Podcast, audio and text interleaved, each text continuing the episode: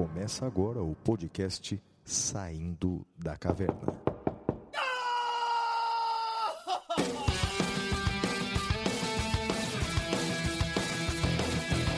Com Guilherme Madeira, Fala galera, sejam bem-vindos, sejam bem-vindas. Flávio Martins, Salve, salve galera, muito bem-vindos, muito bem-vindas a mais um episódio do Saindo da Caverna. Este é o episódio número 61, Judicial Review. E aí, Flavião? Aí, Madeira, mais uma semana, nós estamos vivos aqui, mas durante a pandemia, toda semana é difícil, né, Madeira?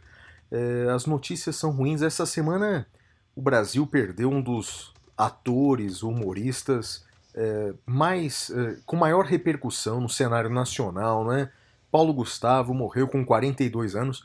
É complicado, vai passando a vida e a gente vai vendo pessoas mais jovens do que nós morrendo. É esquisito, né, Madeira? É muito esquisito, triste demais, é, afetou todo mundo de tal forma. Uma aluna escreveu e, e escreveu, ela foi muito feliz na, no comentário dela. Ela falou, professor, olha, era uma pessoa da família, né? O Paulo É. Gustavo era uma pessoa da família, porque todo mundo o tinha assim na melhor conta, né? Era uma pessoa da família. É, sempre, sempre tem aquele chato que diz assim: ah, mas morreram 400 mil pessoas e agora vocês estão estão falando só do, de um ator. É que na verdade o ator, por conta da sua arte, ele chega dentro da casa de todo mundo, né? É como se fosse a- a- um conhecido muito próximo, né? E de fato Flávio, é- mexe mais com a gente, né? todas as vidas são igualmente importantes, isso não, não há dúvida alguma. Claro. No entanto, uma vida que toca tantas outras, como é a vida do Paulo Gustavo e de tantos outros artistas, é uma vida que gera uma maior comoção. A Sim. morte de qualquer pessoa por Covid me toca profundamente. Agora, a morte de alguém que eu conheça me Claro. toca mais, né? Claro, me toca claro. mais. Então acho Que não que é por isso que uma que causou. vida é maior do que a outra. né? Não, não, todas as vidas são iguais, mas a vida daqueles que eu conheço me tocam mais. A vida daqueles que você, que o nosso ouvinte conhece, os toca mais, né? É, é Sabe natural. uma coisa, Madeira, é que é impressionante, que, que, que me tocou ainda mais, é, foi descobrir, depois da morte dele, é, o quanto de bem ele fez pros outros, né, cara? Nossa, você viu do, do Padre Júlio, né? Que é isso, cara? Ele Doou um milhão e meio pro Padre Júlio, não foi? Sim, Que um milhão e isso, meio, cara. Animal. Não, entrou em contato com mais de 100 profissionais que trabalharam nos filmes dele e, e doou mil reais por mês pra cada um. Olha isso, Madeira.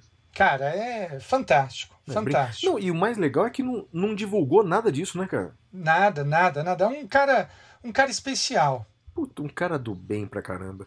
E, e, e, e, sabe uma coisa que, que eu tava, tava ouvindo essa semana que é legal? Ele não era, por incrível que pareça, ele não era um dos, ah, ah, ah, um dos portadores mais raivosos da bandeira dos direitos dos homossexuais, né? Ele agia de outra forma, mas o, o bem que ele fez pra causa homossexual foi muito maior do que se ele agisse de forma agressiva em favor da causa das minorias homossexuais. Ele, eh, eu ouvi uma expressão que eu achei demais, né? Que ele eh, envelopou essas eh, bandeiras da causa das minorias com muito açúcar e afeto. É, ele, ele fez um bem pro Brasil imenso, não é, Madeira? Eu acho que os sentidos, né? qualquer, qualquer causa que a gente seja portador, adorei essa expressão, eu vou, vou roubá-la. A gente deve envelopar com afeto e com doçura. Adorei, seja qual for a causa. É isso, muito bom, muito bom.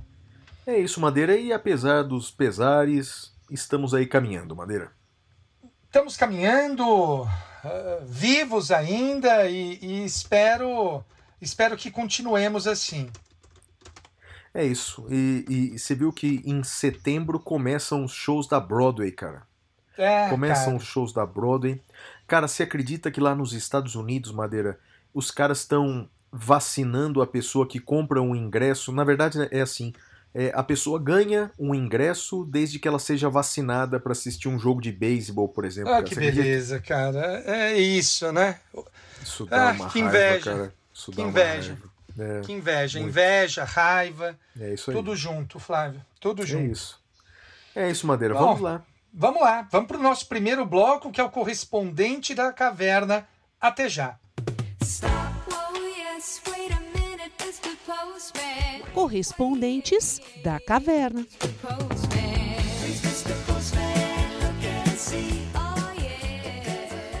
Bem, meus amigos, neste bloco eu e o Flávio lemos cartas dos nossos ouvintes. Flávio, como é que os ouvintes fazem para entrar em contato conosco?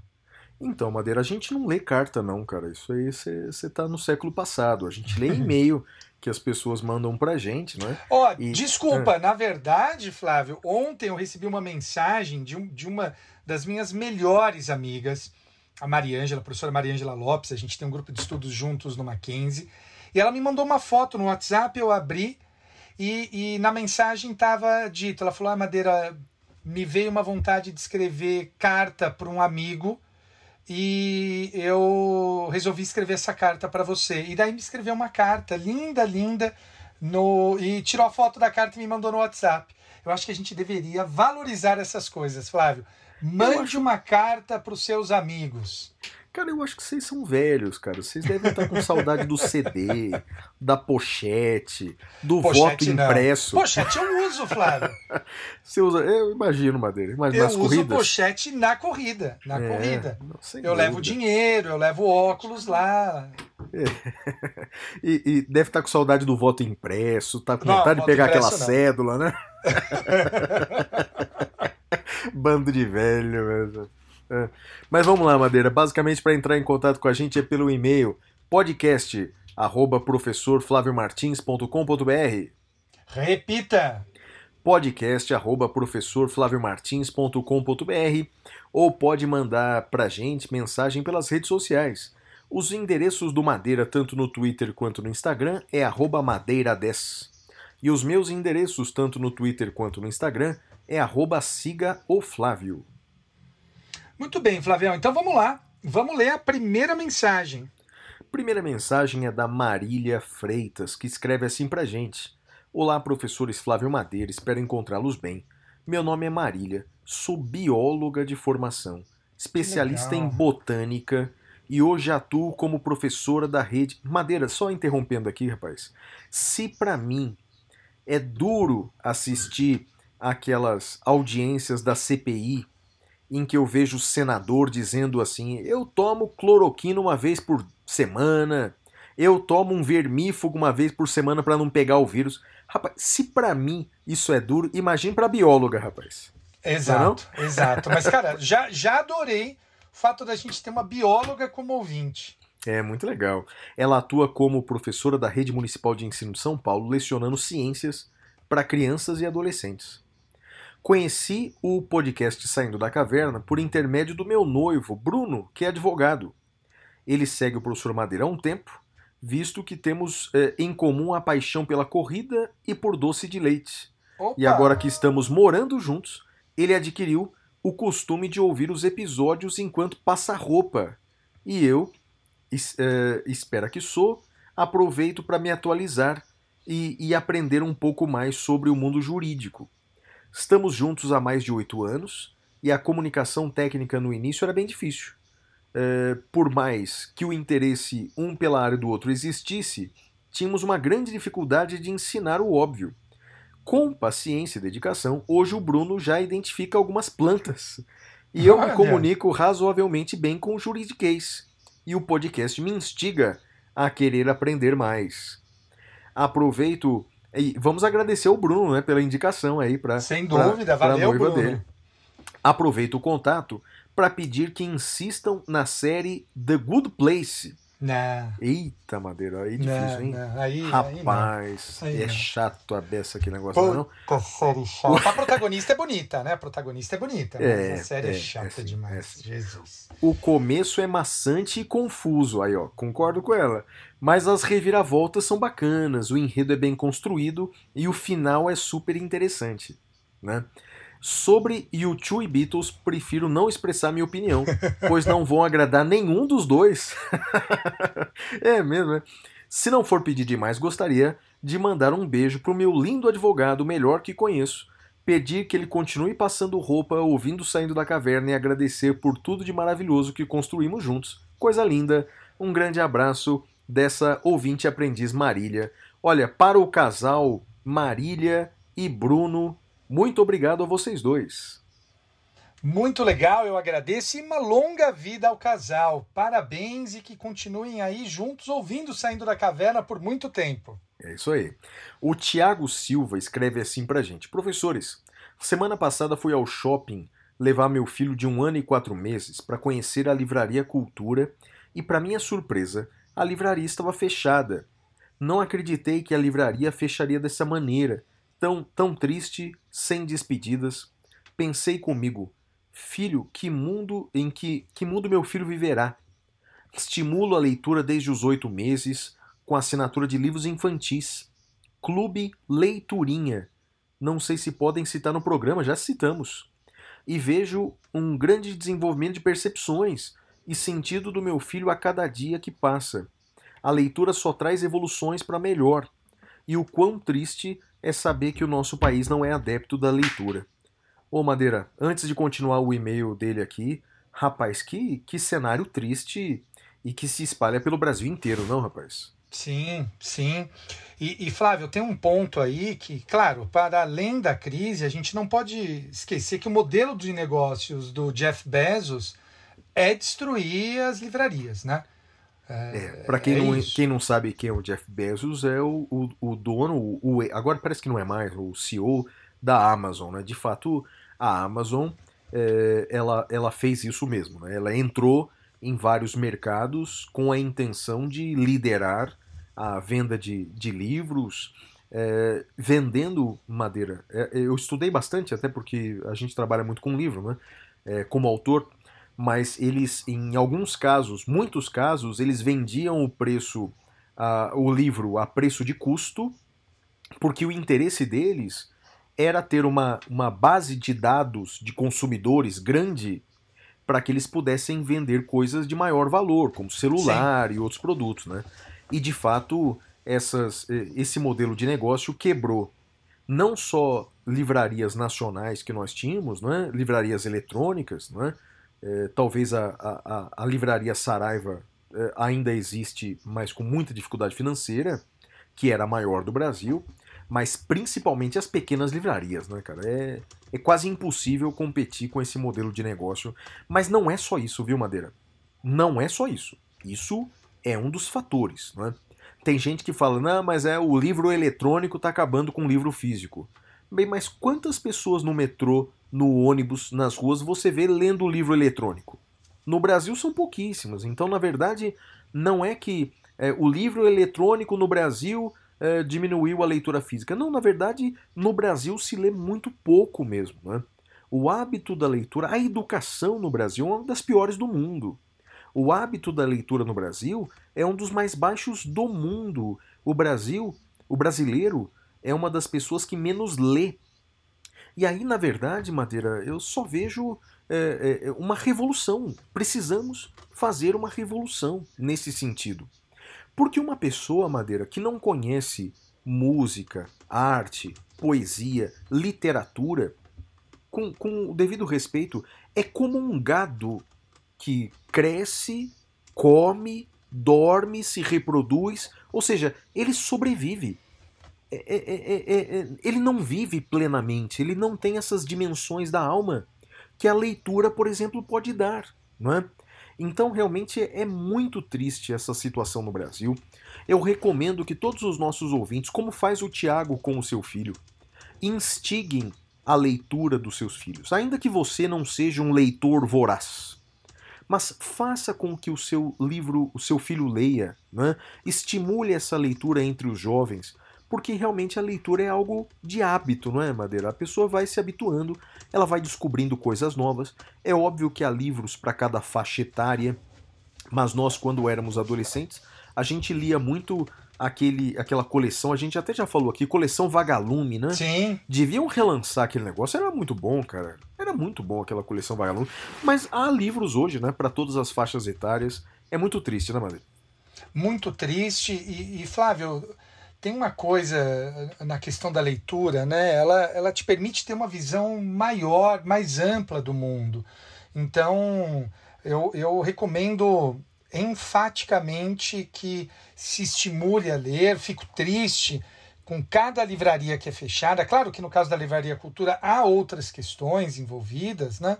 Mas eh, me parece que é sempre triste quando uma livraria fecha. Sempre que eu viajo com a minha filha, eh, por exemplo, a última vez que nós viajamos, né, foi logo antes da pandemia. Flávio, estava até chato porque eh, ela descobriu um sebo lá em Roma. A gente descobriu dois sebos, um em Roma e um em Londres. Eh, e ela queria passar horas e horas nos sebos para garimpar livros para trazer para o Brasil. Olha só que legal, hein? Então, assim, ao mesmo tempo que é legal, também ficava meio sem paciência. Filha, chega, vai, vamos, vamos rodar a cidade. É, filho de nerd, nerdinho é, né? É Mas isso o, aí. o, o- E uma coisa que, que me, me surpreende, Madeira, e não é só países de primeiro mundo que tem mais livrarias do que o Brasil. O número de livrarias de Buenos Aires, há- há uma falou de estatística que já virou é. lenda, né? Buenos Aires tem mais livrarias em Buenos Aires do que em todo o Brasil. Né? Sim. Então, quer dizer, é uma vergonha. Ah, eu viajei, antes da pandemia, viajei ao, ao México e me surpreendeu positivamente e, e- e me surpreendeu muito, Madeira, a quantidade de livrarias que havia na cidade do México. É impressionante. Né? E olha que a gente vive na maior cidade do Brasil. Mas a quantidade de livrarias na cidade do México era insuperavelmente maior do que as livrarias em São Paulo. Então, na verdade, não é só um problema econômico, não, Madeira. É um problema de cultura. O buraco é mais embaixo. Bem Mas- mais, Flávio. Vou continuar lendo aqui o e-mail dele. Ele escreve: Sou servidor público e aluno de vocês eh, desde a época da UAB. Hoje estudo com senhores no curso preparatório para Magis MP. E sempre admirei as aulas que lecionam. Mas o que mais me chama a atenção do diferencial das aulas são as palavras de vida que transmitem para todos os alunos. Grandes professores são aqueles que transmitem a matéria, mas nunca se esquecem de ensinar os princípios e valores que devem ser seguidos por nós. Só tenho a agradecer. Minha última aquisição de livro foi Direito Empresarial, da professora Elizabeth. Oh, E realmente uma das melhores aquisições. Ah, vou falar isso para ela. Leitura clara, objetiva, de fácil compreensão. Meus parabéns a a essa excelente professora de Direito Empresarial. Obrigado, professores. Ah, gostaria que mandassem um beijo para minha esposa Érica Prado e meu filho Bernardo. Olha que legal. Um abraço para toda a família. Um beijo para Érica, para o Bernardo, para toda a família. Vida longa a todos vocês. A Milena Moretim escreve assim pra gente: Meu nome é Milena Moretim, moro em São Paulo, mas sou natural de Lins, interior de São Paulo. O professor Flávio esteve na sede da subseção da OAB por uma palestra e lançamento do seu livro Direito Constitucional em 2019, pouco antes da pandemia. Oh, que saudade disso, Madeira, fazer isso toda semana. Escrevo esse e-mail enquanto termino de ouvir o episódio 60 e preciso dizer que a estratégia da conversa ao redor da fogueira foi ótima. Que Deixou legal. o episódio muito leve. Todos necessitamos de uma dose de leveza nos tempos atuais. Eu ri demais com vocês nesse episódio e preciso mencionar que gargalhei com a busca ao vivo no Google para saber se o Ronaldo Esper tá vivo. Graças a Deus tá vivo, né? Graças a Deus. É a segunda vez que escrevo, de novo para elogiar a condução dos episódios do podcast em si, pelas escolhas tão acertadas dos temas e a maneira como são tratados tópicos por vezes espinhosos e com os quais, não raro, vocês não concordam. Sou ouvinte assíduo do SDC desde o primeiro episódio e agora também do Detrator, que o professor Flávio conduz brilhantemente, e com a pandemia vocês têm me acompanhado durante o isolamento, enquanto faço as tarefas domésticas e é sempre engrandecedor ouvir suas impressões em acontecimentos do dia a dia e também sua expertise na área do direito. A pandemia e a situação geral do país me desanimaram de estudar direito com afinco, pretendia prestar outros concursos, mas gosto de ouvir vocês falarem com paixão dos temas que estudam. Como dica cultural, vou deixar um autor de thrillers ótimo, Joel Dicker, que escreveu, dentre outros, A verdade sobre o caso Harry Quebert, que virou série disponível no Globoplay, no- na Globoplay, o livro dos Baltimore e também recomendar os novos álbuns da Taylor Swift. E antes que o professor Flávio torça o nariz pro pop, explico que ela está de volta ao country folk. e Opa, os álbuns adoro. Folklore e Evermore são maravilhosos, relaxantes e as músicas são muito bem trabalhadas. Ah, Madeira, eu confesso que não, não faz parte da minha playlist, mas eu quero ouvir. E, e você conhecia o Joel Dicker? Eu li esse livro, o caso Harry Quebert, é muito legal. Muito legal, é? A série eu não vi, o livro eu li. E ela termina dizendo: Me identifiquei com o professor Flávio quando Madeira trouxe a notícia da absolvição no STF de um homem denunciado por furto de recicláveis. Sentiu o estômago embrulhado de verdade e nós também sentimos, né, Madeira? Todos nós, né? Todos É. nós.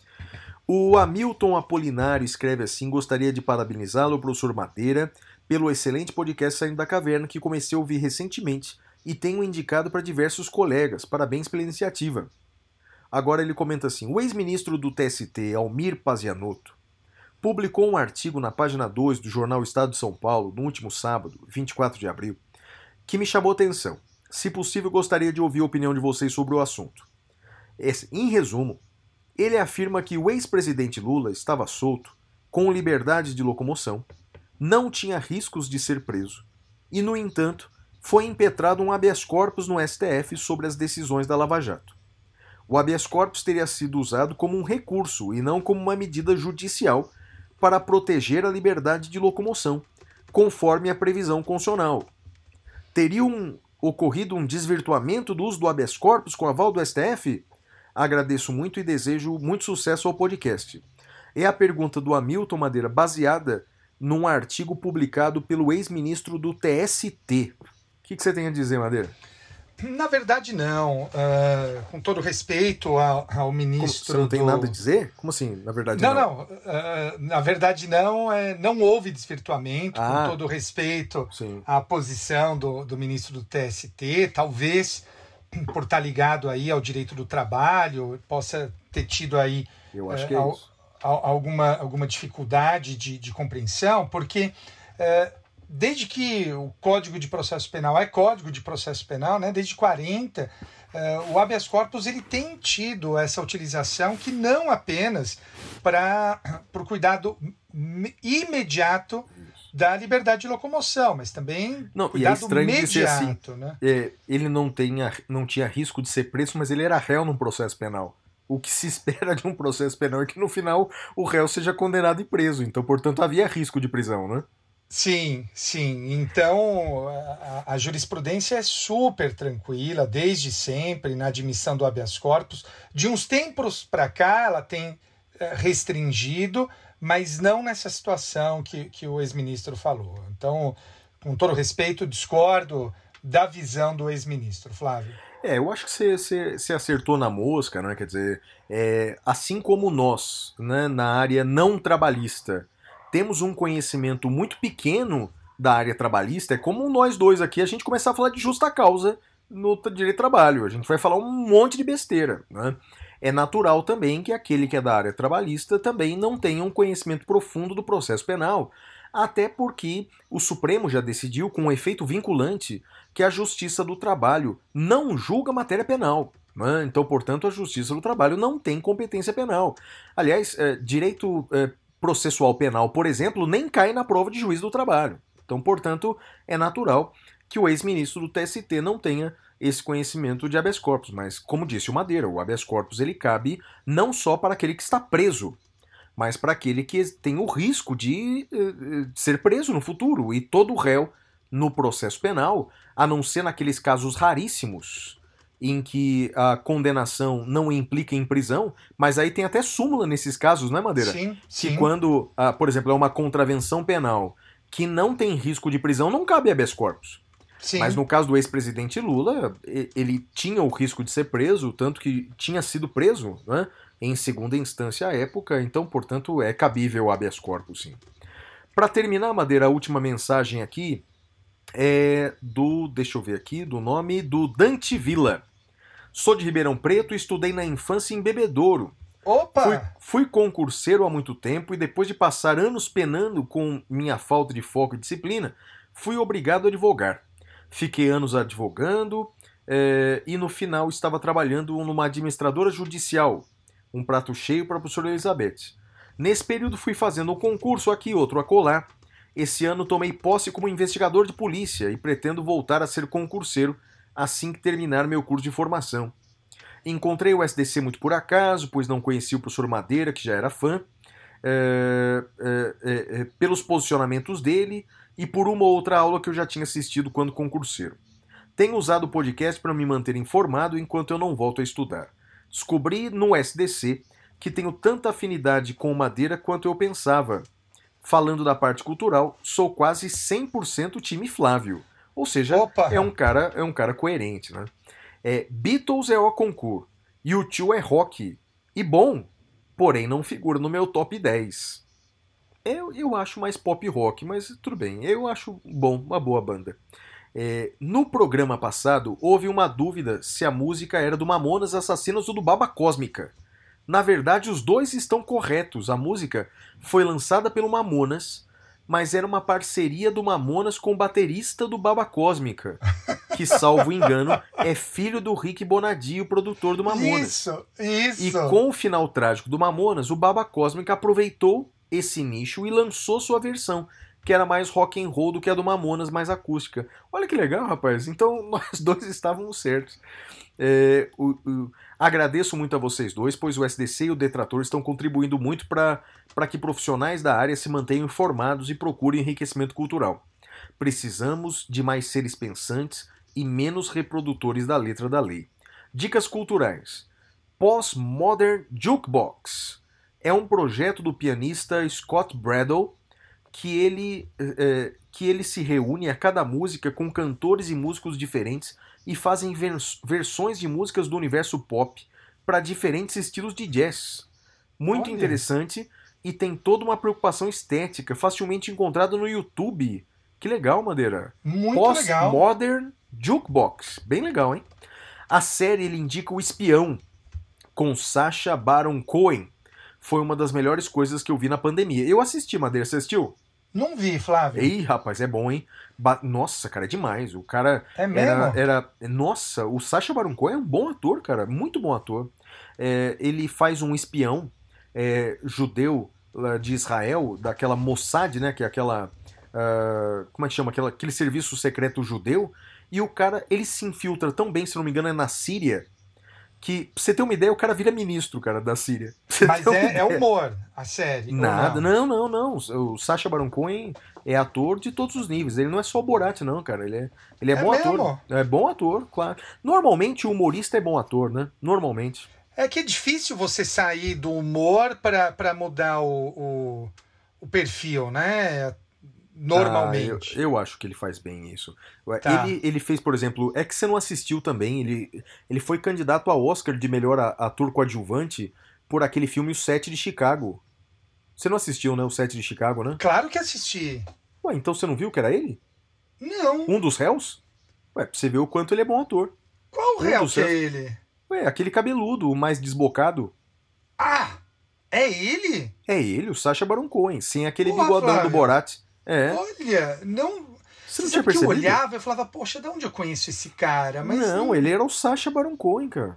É. Me- É Olha, bom ator, cara. Bom ator. Que, que muito bom ator. coisa. Re- retiro o que eu falei. Exatamente. O Borat é só um personagem, cara. É. Pô, E- Muito e bom. assim, ó, Música. Eu vim passear de uma banda relativamente nova do, do Rio Grande do Sul chamada Jingle Bells. Aliás, falando em rock do Rio Grande do Sul, para quem tá assistindo, é, o, o- ouvindo o podcast hoje, Madeira, hoje, no- hoje sexta-feira à noite, é, vai ter uma live no Instagram com Humberto Gessinger, cara. Porra, Humberto é demais, hein? Pô, é demais, hein? Mas Humberto Instagram demais. ou é, ou é, É YouTube, YouTube. Uma YouTube, live no né? YouTube com Humberto É, eu vi Gessinger. ele anunciando. Cara, que é isso, hein? Que homem é esse, hein? Será rapaz? que ele vai tocar as clássicas, Flávio? Ah, tomara que sim. Porque no tomara Instagram eu sigo, mas ele fica tocando umas meio diferentes, né? Ah, cara, o que ele Você segue ele no Instagram? Eu sigo, cara. Eu sou fã pra caramba desse cara. Você também, né? Também, claro. Eu A acho que você tá já me deu. lado da você, banda, né? você já me deu um. Você já me deu um, um livro dele, ou eu te dei um livro dele, alguma coisa assim. Eu acho que um deu para o outro. Eu acho que sim. Ah, é demais, cara. Eu sou, eu sou suspeito pra dizer. Eu acho que uma das melhores coisas do, do rock nacional. Mas você não caiu na provocação, então eu vou fazer de novo. A decepção tá Eu outro entendi. lado da banda, né? Eu entendi, eu entendi. Eu entendi. Fazer o quê? Continua, Flávio? Ah, não, eu não sigo faz tempo. Twitter. Eu Também, também não sigo. Falei, também ah, não não, sigo. não, não, não, não. Também não não sigo. dá. É, tudo bem, cada um, né?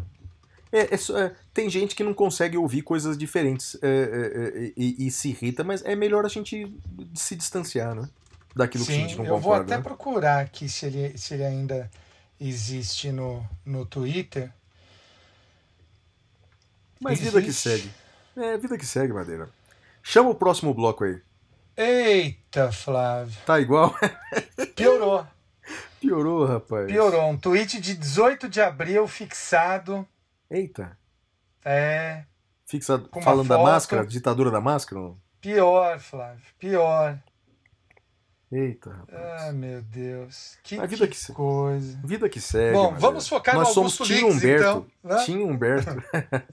E no Augusto Lix também. Augusto Lix eu não sei o que é dele, espero que. Não, eu, eu esteja- pesquisei recentemente. Não, tá super na dele. Super na dele. Tá na dele? Tá na dele. É normal ou é chapéu Não, de, na- de- Não, chapéu de, é de alumínio?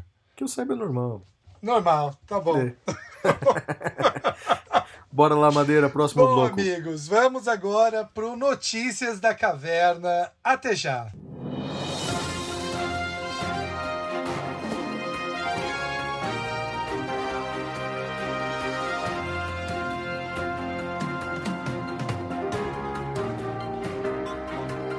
Notícias da Caverna.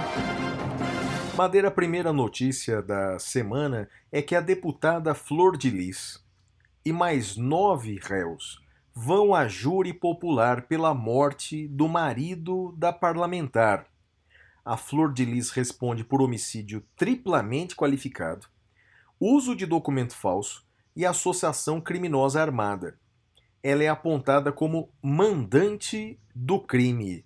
Então, Madeira, a deputada vai a júri popular. O engraçado, Madeira, bem, não sei se é engraçado a palavra, mas o curioso é o seguinte, não é?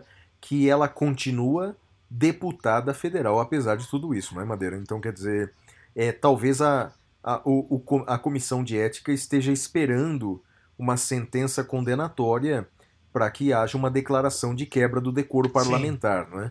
Não Talvez precisaria, esteja- né? Não, não precisaria. São coisas absolutamente é, independentes, né? É, uma coisa é a responsabilidade penal, quando a Constituição exige a presunção de inocência, ela se refere à matéria penal, né? Se refere à matéria penal. Tem muita gente que, que gosta de exigir a presunção de inocência para tudo. Eu me lembro que no Twitter, Madeira, quando eu reclamei de algum político condenado em primeira instância por corrupção, é, normalmente vem alguém e fala assim: não, mas não foi transitado em julgado. Eu falei, mas isso aqui é o Twitter, isso aqui não é um processo. Ou seja, é, as pessoas gostam de exigir a, a, a, a presunção de inocência em todas as instâncias, e na verdade ela é um, é um princípio do direito penal. Né?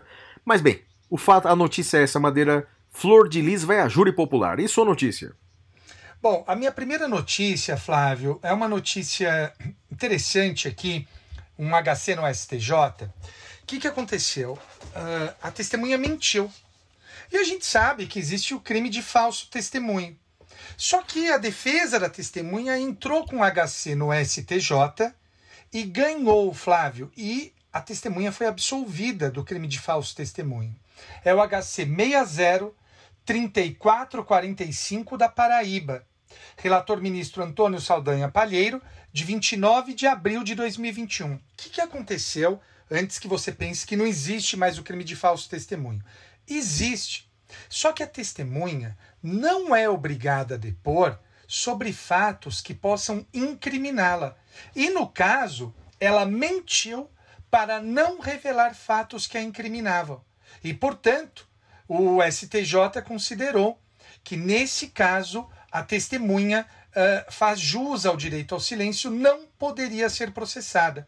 Se estivéssemos nos Estados Unidos, a testemunha simplesmente diria: Eu invoco a quinta emenda. E não responderia. Mas aqui nós não temos nada muito similar no direito brasileiro. Então, ela acabou mentindo e o STJ deu essa decisão, a meu ver, correta, Flávio.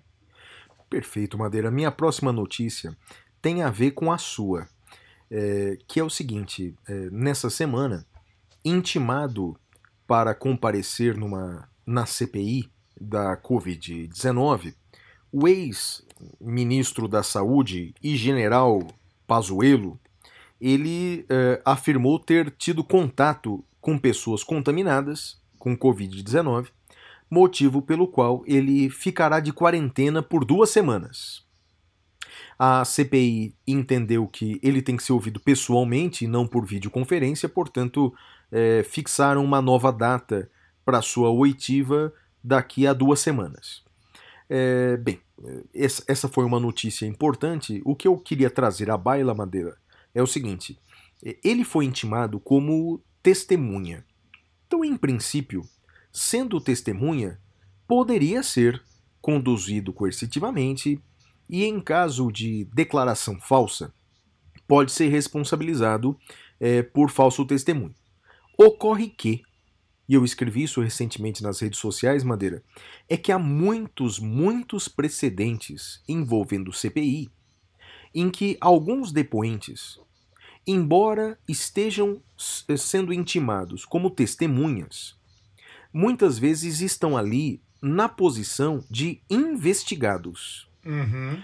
E eu tenho, Madeira, a impressão, barra convicção, de que o general Pazuello, ele ali estará mais como investigado do que como testemunha. Aliás, tanto é verdade isso, Madeira, que ele está sendo, inclusive, investigado no inquérito policial. né? Sim. Então, portanto, é, entendo, com base nisso, Madeira, eu, eu, eu, eu, eu só temo que isso vire sugestão, mas é, que há precedentes de que ele, Pazuello, pode invocar o direito de permanecer calado. Ele pode invocar o direito de permanecer em silêncio é, é, é, e, portanto, tem até o direito, Madeira, vou além, hein? Tem o direito de não comparecer, alegando que ele, na realidade, não é testemunha, ele, na realidade, é investigado. É, alguém diz- vai dizer: ah, mas isso não, não, não é um ato de valentia de um general. Não estamos falando disso, não estamos falando de, de coragem, de valentia, de nada disso. E não, não estou fazendo uma análise política do se é bom, se é ruim, nada disso. Estou analisando juridicamente. Eu creio que juridicamente ele tem o direito de permanecer calado e até de não comparecer. O que, que você acha, Madeira? Flávio, brilhante o seu raciocínio. Eu, eu não tinha pensado. Veja, eu concordo com você que ele tem direito de ficar em silêncio, concordo plenamente. Agora, olha que interessante. Será que podemos, ele pode invocar o precedente do Supremo do interrogatório Eu acho que sim, para Madeira. a CPI? Que interessante. Eu acho que sim, Madeira. Eu nunca tinha pensado nisso, Flávio. É que, com todo, com todo respeito, Madeira, é que eu tenho visto uma assessoria jurídica em âmbito federal tão ruim, cara. Com todo respeito, né? Mas eh, tenho visto, cara, e, e engraçado, as pessoas, né? Tem advogado que pode explicar isso, né, cara? Porque é um negócio que eh, tem precedentes, hein? Tem precedentes de. Tem precedentes de, de, de Tem. CPI, de não comparecimento? Tem precedentes de, de- de- Na verdade, não comparecimento à jurisprudência é mais nova, Madeira. É, tem precedente do silêncio. Do silêncio, sim. Do silêncio, sim. Isso. Do é que, silêncio, verdade, tranquilo. é, é que concorda comigo que o não comparecimento é uma jurisprudência mais recente? Não é? Sim, por isso que eu não tinha pensado e achei brilhante o seu, É. o seu raciocínio. Não, obrigado, Madeira, mas é que é, é- é que falta ser provocado, né? Falta, Exato. né? Eu achei muito interessante. Espero que o general Pazuello faça, ju, faça algum bem para o país e entre com um HC preventivo aí. Acho que seria, seria interessante, porque eh, seria um- uma coisa boa que ele teria feito, né? Ah, eu Definir não, a eu- jurisprudência nesse ponto. Não, eu prefiro que ele vá e explique aquele, aquele aplicativo do Tratikov que Ah, indicava cloroquina, Não cloroquina para criança de não. um ano. Não, Ah, eu prefiro que ele ajude as ciências jurídicas, né? O destino dele já está definido pela história, enfim. Ah, não tá não, Madeira. Esse homem vai ser governador de- de- do Amazonas, diz que é candidato. Não vai não, Flávio. Não vai não. Tá bom, Madeira, segue adiante. Sua notícia. Flávio, o STJ remete para a Justiça Federal do Rio de Janeiro processos contra Wilson Witzel e Correios. Veja, Wilson Witzel foi impeachado, né? Sofreu impeachment. E, tendo sofrido impeachment, perdeu o cargo de governador. Logo, qual é a consequência natural para os processos? Vão todos para o primeiro grau. Vai muito naquela linha do que a gente diz aqui, né, Flávio? A gente já teve alguns episódios sobre foro privile- privilegiado, competência por prerrogativa de função. E, Flávio, eh, esse caso do Wilson Witzel também me mostra uma coisa, aquilo que eu sempre digo. Uh, política não é lugar de magistrado, notadamente magistrado federal. Eu recomendo a todos que apoiem a campanha que, que eu faço já há muitos anos de quarentena para juízes, promotores, delegados, que só podem ser candidatos após um tempo de terem deixado a carreira. Para que não usem a carreira como trampolim, como a gente viu aí eh, na história recentíssima do país, né, Flávio? Pois é, Madeira, o Wilson Witzel parece aquela, é, aquela escada que a gente tem em casa, aquela escada de dois lados, né? Você sobe de um lado e já desce do outro rapidinho, né? É Porque isso, é foi bem isso. rápido. Eu só queria, já que você tocou nesse assunto aí de impeachment, lembrar duas coisas, três coisas rapidinhos, né? Embora eu tenha falado sobre isso lá no, no Detrator da última segunda-feira, mas só para quem é da área, quem, quem não é da área do direito ou quem é da área e não trabalha muito com isso. Então, eh, bem, primeiro, em âmbito eh, estadual, o impeachment de governador, ele é julgado, segundo a lei 1079 de 50, ele é julgado por um tribunal misto composto metade por deputados estaduais, metade por desembargadores. Aliás, eu não gosto desse modelo, Madeira. Eu não gosto desse modelo, quer dizer, um tribunal de 10 pessoas decidiu o futuro de um governador que teve milhões de votos. Eu não gosto desse modelo. Eu prefiro um modelo semelhante ao modelo federal, que é julgado pelos deputados estaduais. Bem, mas está na lei. A lei diz isso. Então é um tribunal misto de cinco desembargadores e cinco deputados estaduais. Ele foi condenado por unanimidade. E aí a condenação, Madeira, além da perda do cargo, como você disse, a condenação tem muita gente que fala errado. Tem muita gente que fala é a perda dos direitos políticos por cinco anos. Não é bem isso. A pena é pior do que isso. É a incapacidade para qualquer função pública por cinco anos. Ou seja, ele não pode ser eleito durante cinco anos, cargos eletivos, mas também ele não pode ser nomeado para nenhum cargo comissionado nos próximos cinco anos. Secretário disso, assessor daquilo, nada disso. E também não pode nem ah, ocupar um cargo concursado. Se ele for fazer um concurso de novo, não vai poder ocupar esse cargo eh, eh, concursado porque não pode exercer nenhuma função pública por cinco anos, Madeira. Deu ruim, Madeira. Deu ruim, Flavião. Deu ruim. É, é, minha notícia agora, Madeira, é a seguinte. É, você falou de Rio de Janeiro. É, Tribunal de Justiça do Rio de Janeiro derrubou a liminar da juíza carioca que havia suspendido as medidas restritivas é, de combate à Covid-19 na capital carioca. Então, para o nosso ouvinte entender, há um decreto municipal que, por exemplo, proibia a circulação nas ruas da cidade das 10 da noite às 5 da manhã, que proibia aglomerações nas praias da cidade. Uma juíza eh, estadual tinha suspendido essas medidas, Madeira. Suspendido o decreto do prefeito. E isso, 24 horas depois, foi suspenso pelo TJ do Rio de Janeiro. Madeira, ah, eu, eu fico cansado, depois de um ano de pandemia, com essa coisa de, de, de, de, de, de alguns juízes quererem fixar horário de funcionamento de academia, como teve em Goiás, ou juiz suspendendo medidas restritivas sob o argumento de direitos individuais. Olha, Madeira, eu achava que precisava que o CNJ agisse firmemente nesses casos. Madeira, não sei se você pode comentar, acho que talvez melhor nem não, mas você que sabe, cara. Ah, eu tenho receio sempre de querer invocar o CNJ para para questões de cunho jurisdicional, né? Eu sempre sempre tenho receio, por mais absurda que seja a decisão, mas o fato é que não está dando muito certo, né? Acho que a magistratura tem um encontro num futuro próximo com, com esse modelo, né? com a questão da independência. Uh, independência não pode significar uh, irresponsabilidade, então. Eu acho, que, é isso, Madeira. Eu acho que encontrar um limite da independência funcional, não é? É, Você lembra é. que no ano passado a gente comentou um defensor público da União que Isso. ajuizou uma ação civil pública contra o Magazine Luiza por causa do sistema de cotas e, e a petição inicial dele parecia um textão do WhatsApp, cara. Sim, E aí, sim. ser acobertado pela independência funcional. A independência funcional não te dá o direito de matar as pessoas, né, cara? Não, não. Porque, em última análise, É suspender isso. medidas restritivas é colocar em risco a vida dos caras. né? Exato, exato. Então, temos um encontro marcado num futuro próximo e, e a gente precisa repensar o modelo brasileiro, Flávio. Vai lá, vai pra sua notícia aí. Tem mais? Tenho, tenho mais uma, Flávio. Flávio, você acha que você é um cara corajoso? Ah, tem dia que sim, Madeira. Tem dia que não. Eu acho, Eu que, acho- eu acho que eu acho que mais ou menos, 50%.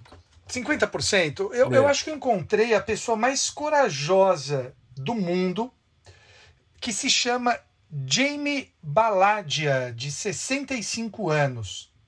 Jamie Baladia é um advogado no Texas. E o que, que aconteceu, Flávio? Ele fazia negociações com traficantes de droga colombianos Eita. E ele prometia que ia reduzir as penas desses traficantes de drogas, eh, porque ele tinha acesso aos juízes. Só que era tudo mentira, Flávio. Ele nunca reduziu a pena de ninguém. Eita. E ele foi condenado a 188 meses numa prisão federal. Meu Então, não bastasse ele ter ah, enganado os traficantes colombianos, agora ele foi preso. Meu Deus, rapaz. 188 meses dá mais de 10 anos, Flávio. Você Que imagina ele encontrando com Que esses caras no presídio, Flávio? Que é isso, rapaz? Que é isso? Então, assim, você pode ser corajoso, mas você não chega aos pés de Jamie Baladia, de 65 anos, Flávio. Puxa vida. Não sei se é uma mistura de coragem com burrice. É, o Madeira, minha última notícia é muito, muito complicada, cara. Mas podia ser pior. A notícia é assim: a Comissão de Constituição e Justiça da Câmara dos Deputados, presidida pela deputada Bia Kicis, rejeitou por 33 votos contra 32, por apenas um voto, rejeitou uma- um- um projeto de lei, Madeira, que transformava em crime de responsabilidade o ativismo judicial, Madeira. Ah, Ou seja, é, é, isso poderia criminalizar, Madeira, muitas decisões do Supremo, como a decisão é, que deu nova interpretação para o Instituto da Família e da Família Homoafetiva e tantas outras decisões. né? Quando o Supremo manda dar remédio, quando o Su- Supremo manda dar remédio eh, de alto custo para o doente, isso pode ser chamado de ativismo, né? Isso pode ser chamado de ativismo. Então, portanto, tudo isso poderia ser criminalizado, Madeira. Olha, a, a, o que eu, a mensagem que eu, que eu, que eu quero dar para o nosso ouvinte, e acho que quero de alguma maneira. O, o Madeira me deu uma sugestão até de fazer uma associação nesse sentido, alguma coisa mais séria, mas é a gente precisa, e vocês que são ouvintes do SDC, precisam nos ajudar nessa bandeira do voto consciente em 2022 para o parlamento brasileiro. Voto consciente para o legislativo.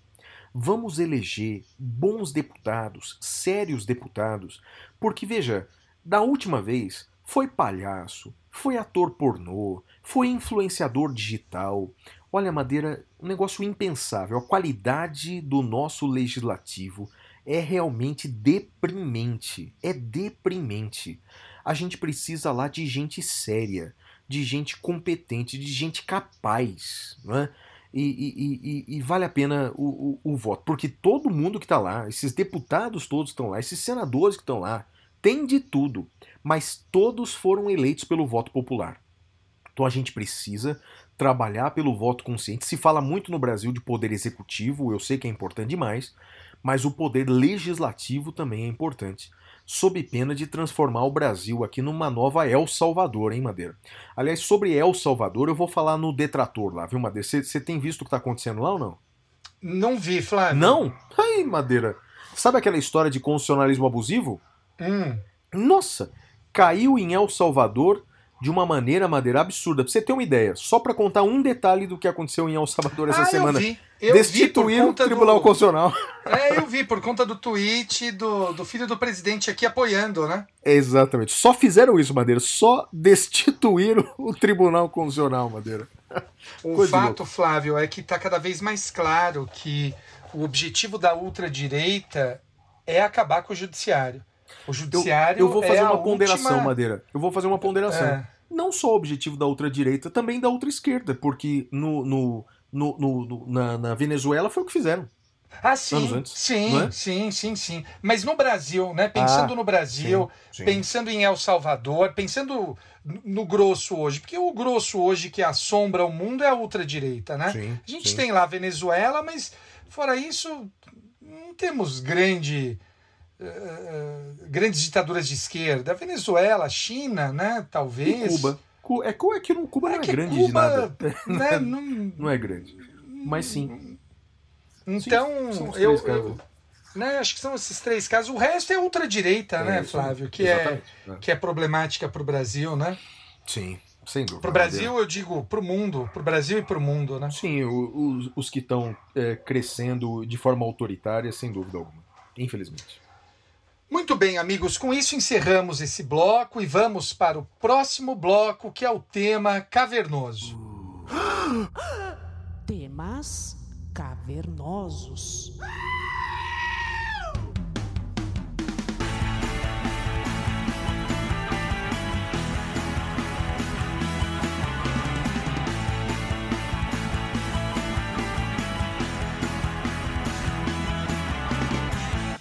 Bem, meus amigos, o tema cavernoso de hoje vai ser conduzido pelo Flávio e é o Judicial Review. Eh, esse é um tema muito interessante, é um tema rico, é um tema que não é simples e o Flávio é um tema que ele estuda com já algum tempo. Flávio, a palavra é sua, parceiro. Muito bem. O tema cavernoso do programa de hoje é Judicial Review. É uma expressão que se tem dado ao poder que o judiciário tem de dar a última palavra no conflito entre os demais poderes. Então veja, isso, embora não tenha eh, previsão expressa na Constituição dos Estados Unidos, foi uma teoria criada pelos norte-americanos, em decorrência da tripartição de poderes por eles adotada.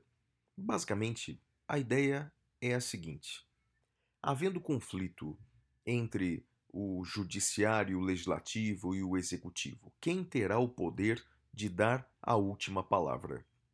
Bem, a última palavra é dada pelo poder judiciário nos Estados Unidos, que pode, por exemplo, declarar uma lei inconstitucional ou pode suspender um ato do poder executivo e assim por diante. Embora não tenha previsão expressa na Constituição norte-americana, essa é uma teoria que surgiu pouco a pouco na jurisprudência dos tribunais estaduais e depois na Suprema Corte dos Estados Unidos. E essa teoria foi trazida para o Brasil. Nós adotamos no Brasil a teoria do Judicial Review.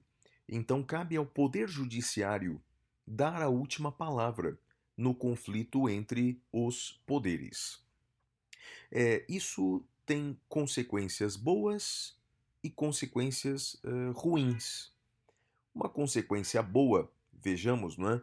no Judicial Review é que pode então o poder judiciário, que é menos alvo de pressões políticas, pode ele então ser o guardião do direito das minorias. Veja, é graças então a, a, a, decisões históricas do Poder Judiciário que algumas minorias conseguiram seus direitos.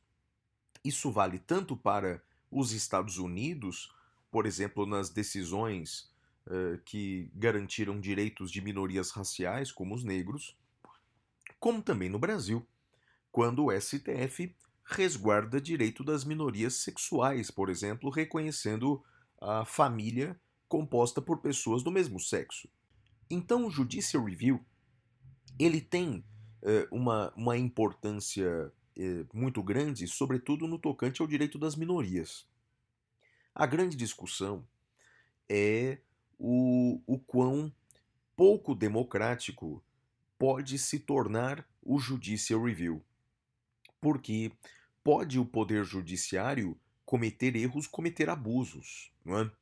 Como me parece no caso brasileiro, é, na questão do inquérito das fake news. Um inquérito instaurado e conduzido pelo STF, me parece que ferindo uma série de normas legais, e nesse caso, é, como cabe ao Poder Judiciário dar a última palavra, não, não haveria instâncias superiores para sanar o abuso praticado pelo próprio Poder Judiciário.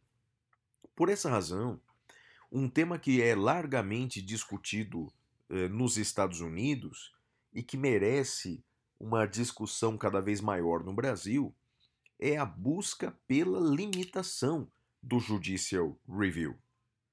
Eu entendo que eh, a posição que eu tenho não é tão radical.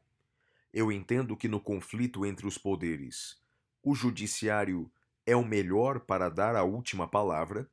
Eu entendo que é o poder menos suscetível a pressões políticas, então eu não acho a solução do Judicial Review por si só equivocada, todavia eu entendo que são necessárias temperanças. E é o que eu afirmo no meu livro, no meu curso de Direito Constitucional. No meu entender, uma primeira mudança que o Brasil necessita e necessita urgentemente é a visão que nós temos dos tratados internacionais de direitos humanos e das cortes internacionais. Infelizmente, é, o Brasil não dá a importância, a seriedade que esse tema merece. E isso vale desde as faculdades de direito. Na faculdade de direito, o estudo do direito internacional, dos direitos humanos, é um estudo paralelo. É, é, esse tema é tratado como se fosse é, um, um, disciplinas de menor importância nas graduações pelo Brasil afora. É necessário uma mudança de paradigma no direito brasileiro. O Brasil, por exemplo, é o único país da América do Sul que reconhece que tratados internacionais de direitos humanos têm força de norma infraconstitucional, a maioria deles é assim tratado no Brasil, e essa é uma posição isolada do Brasil na América do Sul. Entendo que temos que ter essa mudança e, e, e também uma mudança de tratamento dos tribunais internacionais. Eu vejo como um exemplo bastante sadio o exemplo da União Europeia, que, com as decisões do Tribunal de Justiça da União Europeia, tem evitado retrocessos constitucionais em países como, por exemplo, a Polônia e a Hungria, então, portanto, é, me parece que o fortalecimento das instâncias internacionais é uma maneira importante para minimizarmos os efeitos perversos do Judicial Review. Da mesma forma, é, bem, é uma solução para tantos problemas é, e também para esse, me parece que uma educação, desde uma educação de base, para que o povo brasileiro conheça dos seus direitos, conheça das formas eh, de tutela dos seus direitos e, sobretudo, também no estudo das faculdades de direito. Porque o que eu vejo estudante de direito pedindo o fechamento do STF ou qualquer coisa que o valha, isso mostra que, na verdade, a pessoa desconhece o estudo do Judicial Review, simplesmente se apega a alguns memes, como a ditadura do Supremo ou qualquer coisa que o valha, e aí é, acaba defendendo soluções autoritárias. Na verdade, temos que conhecer esse fenômeno, conhecer aquilo que já se estudou acerca dele. Eu já falei que uma das saídas é o fortalecimento das instâncias internacionais. Também entendo que é necessária uma reforma eh, da composição do STF. Entendo que é importante repensar sobre isso, a fixação de mandatos determinados para os membros do Supremo Tribunal Federal. Tudo isso é importante também analisarmos, mas analisarmos com frieza, não com calor das emoções por decisões que discordamos ou posturas que discordamos. O impeachment de ministro do STF é uma das formas democráticas também de se evitar abusos por parte do judiciário, abusos por parte do Judicial Review. Em última análise, muitos até discutem o direito de resistência contra decisões é, é, é, inadequadas, decisões inconstitucionais do próprio Tribunal Constitucional.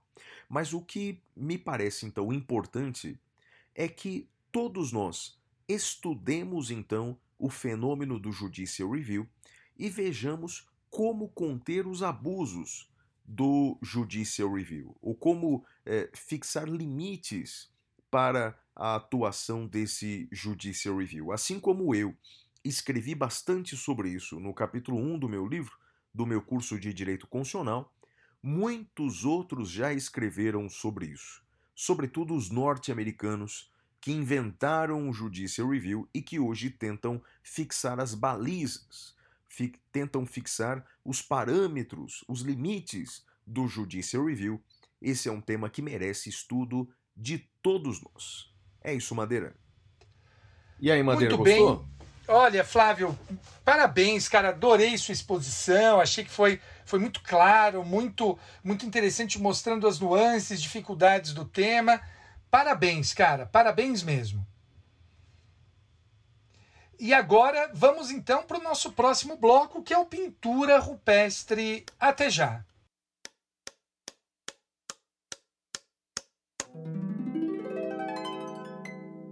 Pintura rupestre.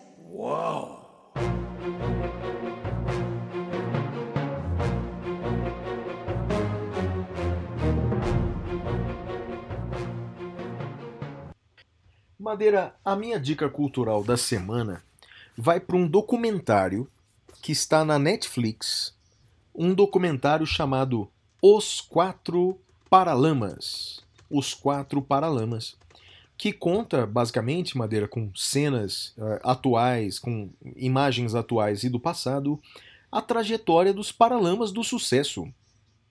Se chama Os Quatro Paralamas porque conta a história dos três integrantes fixos da banda, né?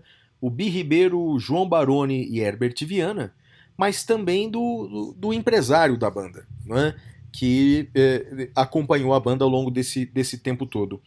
E aí, Madeira, eu preciso, cara, depois de, de, de assistir esse, esse, esse, esse filme, né, esse documentário, Documentário. é, eu preciso fazer um reparo, cara, a minha lista das grandes bandas de rock de todos os tempos, que eu acho que eu não tinha colocado Paralamas do sucesso, mas os Paralamas têm uma trajetória maravilhosa, cara. Realmente não é a minha banda de rock preferida brasileira, mas, puxa, eles têm algumas, algumas músicas que realmente contribuíram demais para o rock brasileiro eh, e, e com uma pitada toda eh, específica deles por exemplo, Alagados é um negócio muito bonito, né? Quer dizer, uma, tem uma, um rock brasileiro, uma brasilidade no rock. É demais, cara.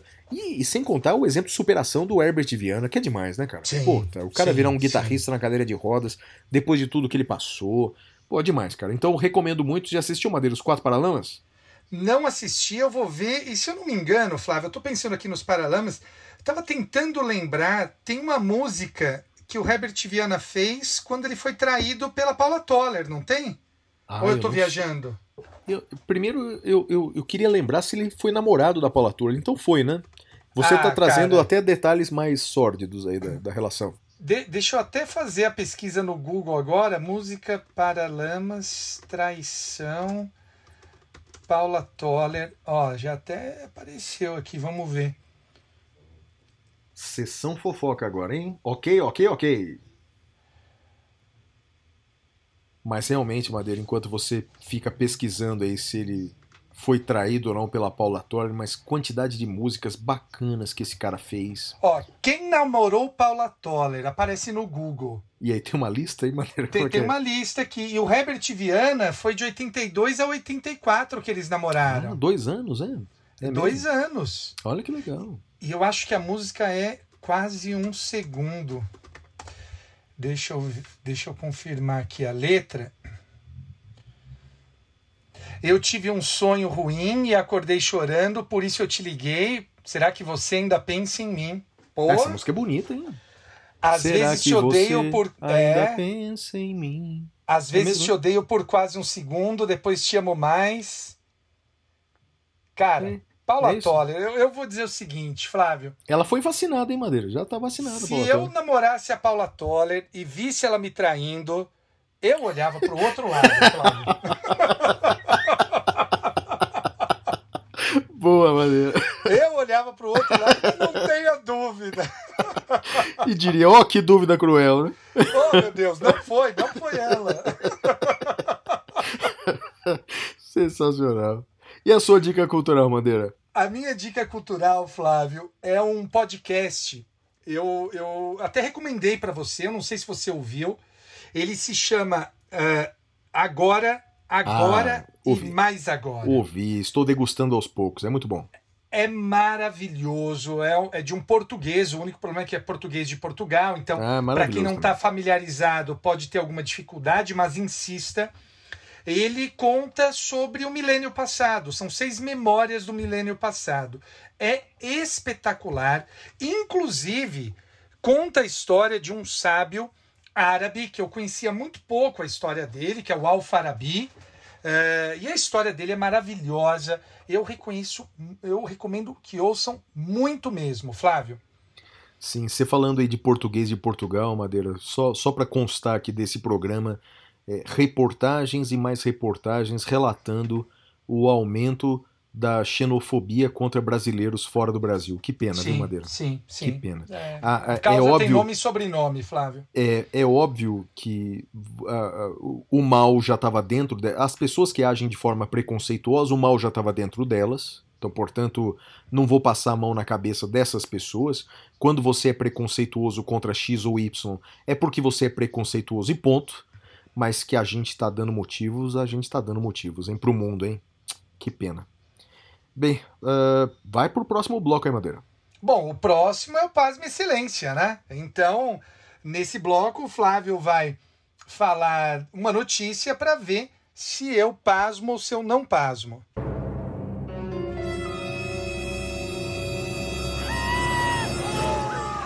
Pasme, Excelência.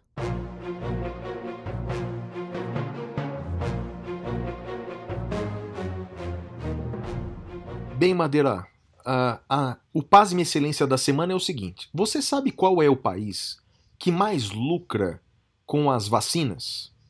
Não, Flávio. Não, Chuto é- que seja os Estados Unidos, né? Exatamente, são os Estados Unidos, não é? que o maior fabricante de vacinas do mundo, as maiores farmacêuticas do mundo, estão de fato nos Estados Unidos. E aí vamos ver se essa notícia vai pasmar você ou não, Madeira.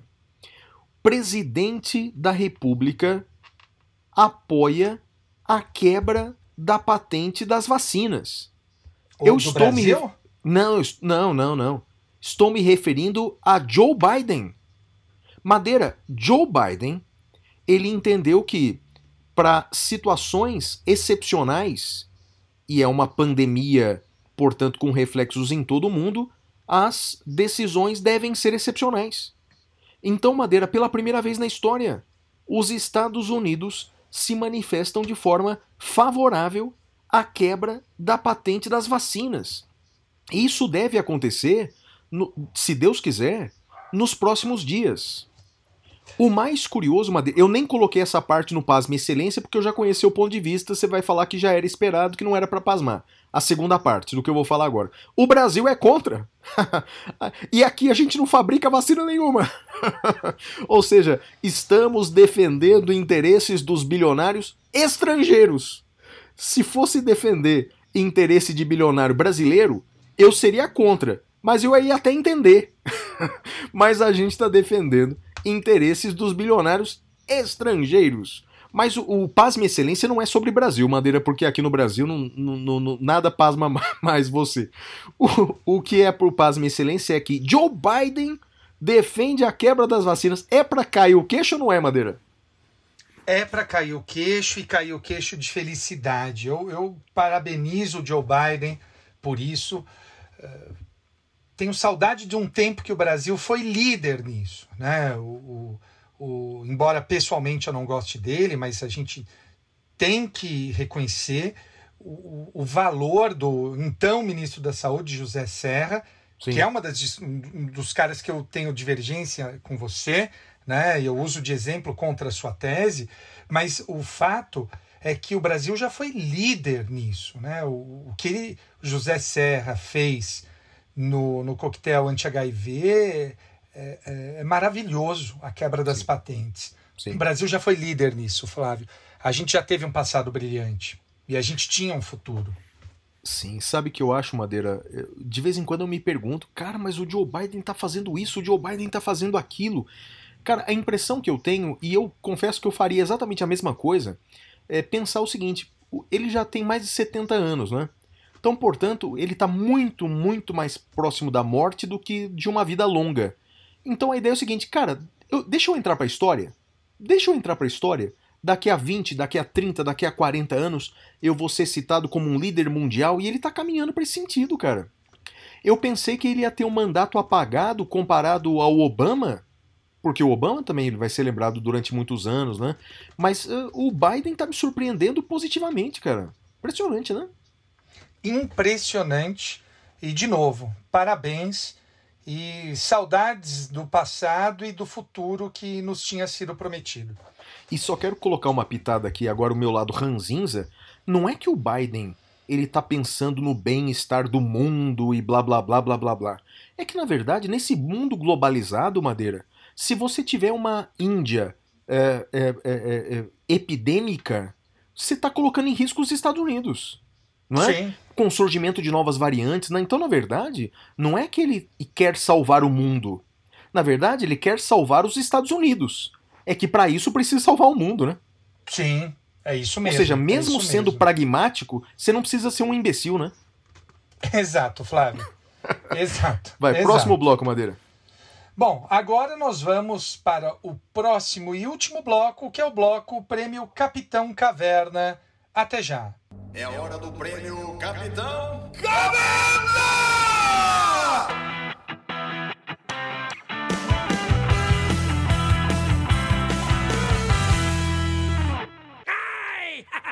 Olha, Madeira, o meu destaque negativo da semana vai para as pessoas que, por conta das suas visões políticas e por conta dos seus preconceitos, etc., desejam o mal alheio.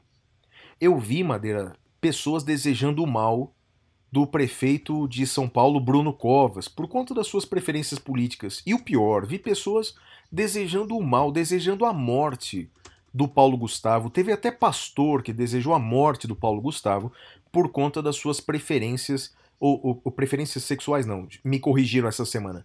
É, orientação. orientações sexuais, é. Por Eu, conta eu das... tenho um amigo gay, Flávio, só uma coisa. Eu tenho um amigo Hum. gay que diz o seguinte: Madeira, você acha que se fosse preferência, eu ia escolher gostar de homem? Que coisa horrível gostar de homem, só dá confusão, só dá tristeza na vida. É verdade, é verdade. Eu dei risada e falei, ah, você tem É. razão. Sim, to- totalmente. Então, orientação sexual. Então, quer dizer, se desejar a morte. Olha, Madeira, tem pessoas, é, muitas delas na vida política, não é? Que eu, que eu tenho uma repulsa, que eu tenho uma ojeriza, não é?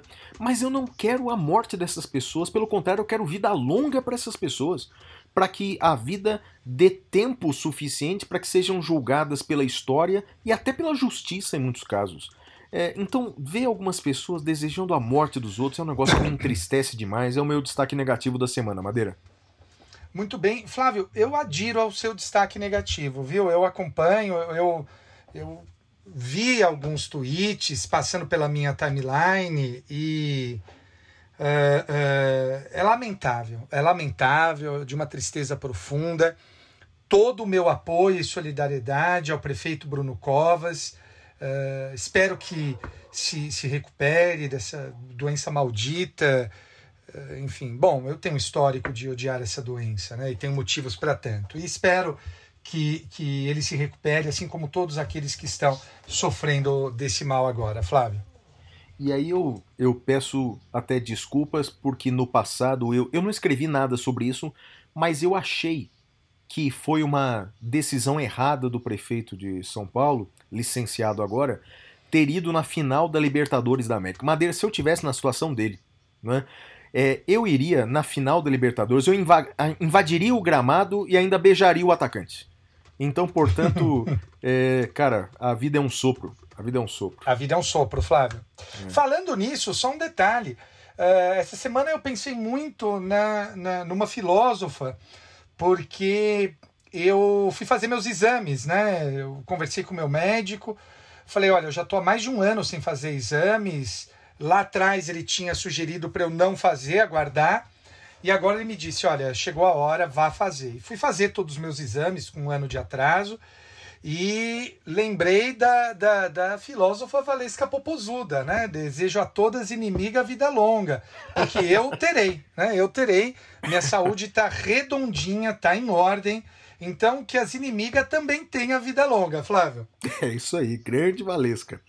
E, e, e o meu destaque positivo da semana não tinha, não tinha como ser diferente. É, é por ator que morreu essa semana, o Paulo Gustavo, por conta da sua obra, por conta da sua vida e por conta daquilo que a gente só descobriu depois que ele morreu. Quantas pessoas ele ajudou em silêncio, quanto bem ele fez em silêncio. Olha, para pessoas como, como ele, o Paulo Gustavo, a, a morte é só uma passagem, a, a, a, viverão eternamente. O que ele deixou no Brasil, eu confesso que não era um telespectador assíduo da obra dele. Do, dos três filmes que são os mais famosos, eu só assisti o primeiro, Madeira. Não sei se você assistiu algum.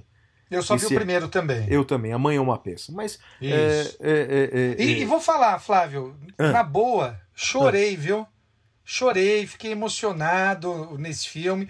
E, e ele traça a figura de uma mãe muito muito real ali, né? Então, assim, eu, eu fiquei emocionado. Eu chorei. Essa semana eu vi alguém comparando o, o, o, o Paulo Gustavo com esse humor que encantou o Brasil com o Mazzaropi dos anos 60 e 70, que também tinha um humor que encantava o Brasil. Era um humor mais popular, não é? Que encantava o Brasil. E tem uma semelhança entre os dois que eu só descobri agora recentemente, Madeira. Sabe qual? Qual? Mazzaropi também era homossexual. Ah, Você sabia que o Mazzaropi era homossexual? não. Pois é, eu descobri isso recentemente, vendo uma cinebiografia do Mazzaropi, não é?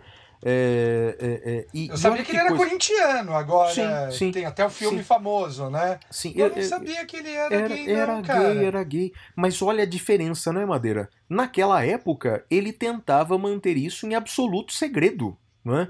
E o Paulo Gustavo não, ele ostentava isso. Quer dizer, são, são novos tempos, mas até nisso, a- a- até na orientação sexual, era algo que os aproximava bem. E tenho Cê certeza sabe- que ambos entraram para a história. Você sabe que, que tem uma coisa interessante, né? Que você falou agora de mudança dos tempos. Eu estava dando aula uma vez lá no Mackenzie, aula presencial, né? E aí eu fui explicar alguma coisa para a turma e virei para o aluno e falei assim: Meu amigo, você, como é que você chama? Ah, chamo, sei lá, João, professor. Eu falei: João, você tem namorada? Ele falou: Ai, professor, não fala desse tema. Eu falei: Por quê? Ele falou: Professor, eu sou gay, e eu tinha um namorado. Eu falei, por que tinha, rapaz? Ele falou, ah, professor, ele terminou comigo semana passada. Daí a sala parou, ficou todo mundo olhando. Eu falei, mas por que, que ele terminou com você? Falou, professor, ele terminou comigo para ficar com uma mulher. Olha que safado. E aí todo mundo riu, ele riu, eu também ri. E depois eu fiquei pensando, né? Eu falei, olha que legal, né? O, o mundo que a gente começa a construir um mundo em que um aluno se sente super à vontade de falar na sala abertamente sobre ah, ah, as questões amorosas dele com o namorado. Então eu acho que isso é algo que a gente não pode perder de vista, né? A gente tem que lutar para manter isso, né? Para manter essa essa normalização da- da- das orientações, né? A vida das pessoas tem que ser felizes.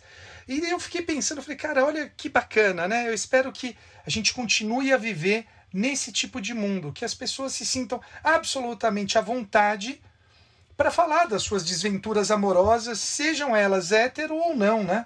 É isso. Legal essa história, né? Muito legal, Madeira. E que, e que o mundo continue evoluindo nesse sentido, né? Porque certas vezes dá a impressão de que tá recuando, né? Sim. Eu tenho essa impressão. Sim.